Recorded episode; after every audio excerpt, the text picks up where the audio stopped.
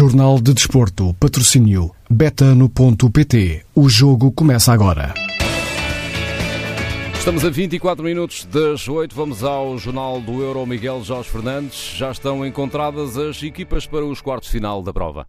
As duas últimas, Inglaterra e Ucrânia, que completaram o lote de seleções apuradas para essa próxima fase do Europeu de Futebol, depois de afastarem a Alemanha e a Suécia. A Ucrânia precisou de prolongamento para vencer a Suécia por 2-1, um gol que surgiu nos últimos segundos do tempo extra, um gol marcado por Artem Dovbik. A Ucrânia que marcou assim encontro com a Inglaterra para jogar os quartos de final, a seleção inglesa que jogou em casa, em Londres, no estádio do Wembley, e que deixou para trás a Alemanha. Um triunfo por 2-0 com gols de Sterling e Harry Kane, apontados também na segunda parte. A Inglaterra volta a vencer a Alemanha numa fase eliminar de uma prova internacional. A última vez tinha sido em 1966, também em Inglaterra, mas na altura a contar para o Mundial. A Alemanha fica pelo caminho, ou seja, do grupo da morte, o grupo F, onde também estava Portugal, já não sobra ninguém. Alemanha, Portugal e França caíram nos oitavos de final. A Hungria ficou logo eliminada, eliminada na fase de grupos. Estão assim fechados os quartos de final deste europeu, quartos de final que arrancam já sexta-feira,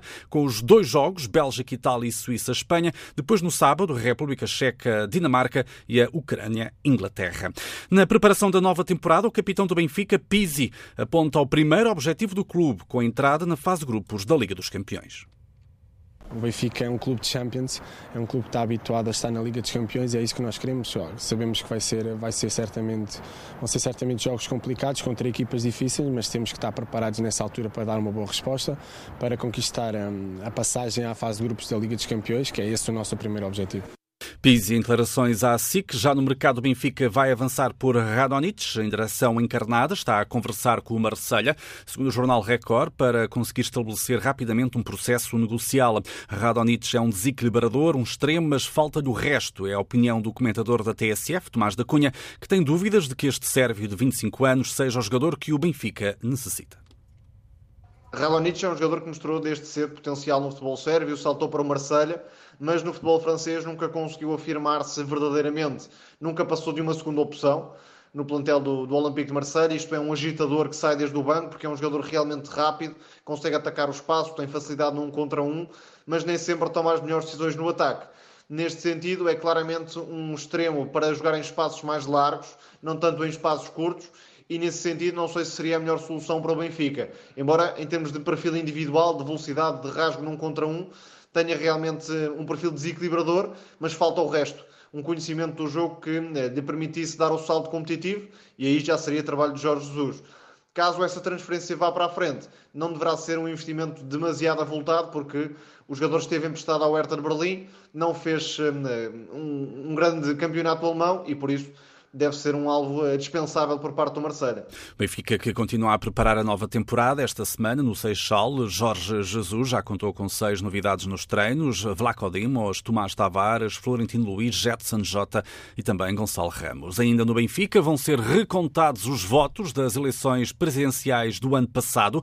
A confirmação foi feita em comunicado pelo presidente da mesa da Assembleia Geral do clube, Pires de Andrade, informou que apesar de não ter ocorrido nenhuma contestação à votação de outubro, pediu à direção de Luís Filipe Vieira para que logo seja possível se proceda a essa contagem física, ou seja, dos votos em papel e que foram depositados em urnas. O processo deve decorrer com o acompanhamento de representantes de cada lista concorrente ao ato eleitoral. No mesmo comunicado, o líder da MAG apontou para a realização no próximo mês de julho de uma reunião extraordinária que foi pedida por um grupo de sócios do movimento Servir o Benfica, que quer analisar a legitimidade dessas últimas eleições presidenciais em outubro de 2020.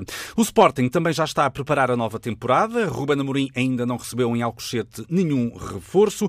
Luís Neto, defesa central, garante que o treinador já está com exigência máxima nos treinos e aponta à conquista da Supertaça. É o objetivo a curto prazo, é, é um título que, que, que queremos muito. Um, temos ainda uma, uma, longa preparação, temos, temos jogos e, uh, e estágio para, para um, aqui e ali ir, uh, ir, um, ir trabalhando muito, que é, que é aquilo que a gente precisa neste momento. E, um, e claro, o nosso objetivo principal é já dia 31 com, com o Braga poder dar uma, uma grande resposta e começar a época da melhor maneira. Luís Neto, em declarações ao canal do clube. Entretanto, Ruben Vinagre está muito próximo de ser reforço do Sporting, tal como a TSF tinha avançado. O defesa esquerdo do Wolverhampton vai tornar-se no primeiro reforço dos Leões para a nova época. Ele que deve chegar por empréstimo do Wolverhampton com uma cláusula de compra opcional ou mesmo obrigatória para ser acionada no final da temporada. A Liga Portuguesa de Futebol Profissional admitiu oficialmente o Vila Franquense como participante da segunda Liga para esta nova época. Vai substituir o Cova da Piedade. Cova da Piedade que não apresentou os critérios legais e financeiros dentro do prazo, pelo que a Liga decidiu convidar o Vila Franquense, que foi a equipa mais bem classificada entre as despromovidas. No Reibe, o técnico apurou-se para a final da Taça de Portugal, venceu o direito por 28-27. O segundo finalista vai ser encontrado hoje entre o Quedul e o Belenenses, um encontro que arranca às 8h30 da noite, também no Jamor. Mais uma tarde com volta à França, hoje um contrarrelógio por equipas, com um total de 27 quilómetros entre Changé e Laval. O holandês Van der Poel da Alpecin mantém a camisola amarela. E ainda há mais uma etapa do Jornal do Euro nesta manhã, é daqui uma hora, a seguir às 8 e meia da manhã. Há bolas a invadir Portugal. Futebol, ténis, basquete, são milhares de jogos para apostar e ganhar. Em betano.pt, aproveita as odds, entre nas missões e ganhe. Betano, apostas esportivas e casino online. Registre-se já e aproveita o bónus de 50% até 50 euros. Betano.pt, o jogo começa agora.